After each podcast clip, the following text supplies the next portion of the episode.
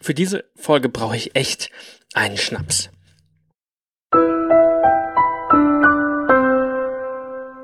Äh, nee, halt, stopp, das ist die falsche Musik. Für diese Folge brauche ich die Battle Music.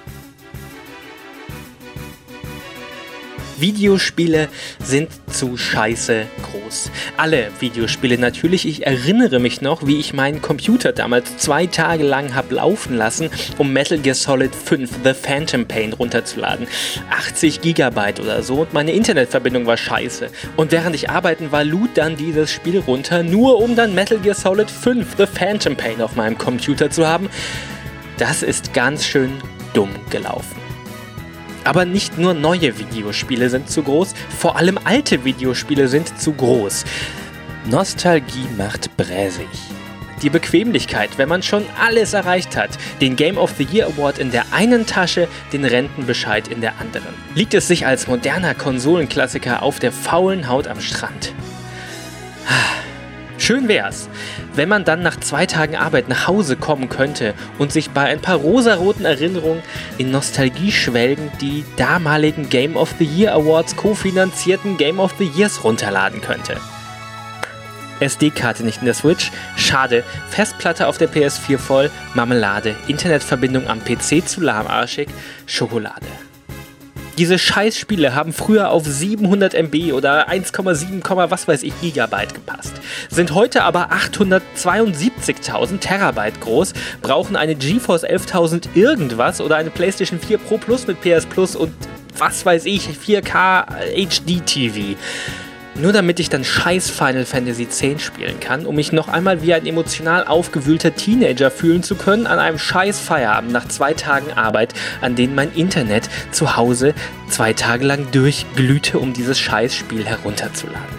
Diese HD-Remakes sind in etwa so, als würde ich die Fotos von meiner 2010er Digitalkamera als JPEG nehmen, auf meinem alten Windows 95 Computer dann in Paint als BMP umformatieren.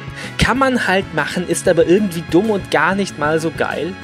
Und dann nochmal 50 Euro dafür zu verlangen, Inflation und Indie-Pocalypse nicht mitgerechnet, das ist schon hart an der Dreistigkeit.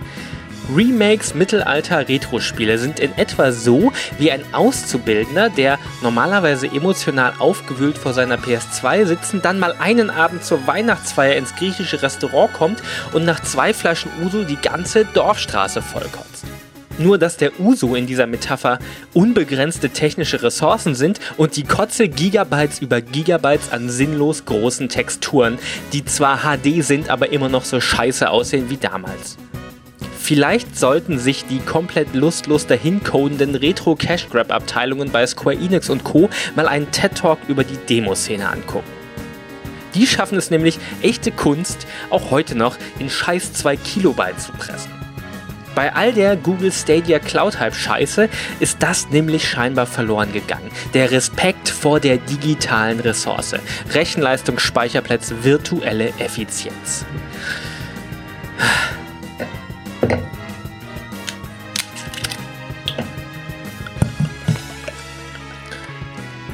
Darauf trinke ich jetzt noch einen Weißwein und kaufe mir jetzt bei eBay eine PlayStation 2 und dann bin ich wieder 15. Das kostet dann dasselbe wie ein Hantier Remake. Ah, ohne dass ich ein scheiß Rechencenter an meine Switch kleben muss.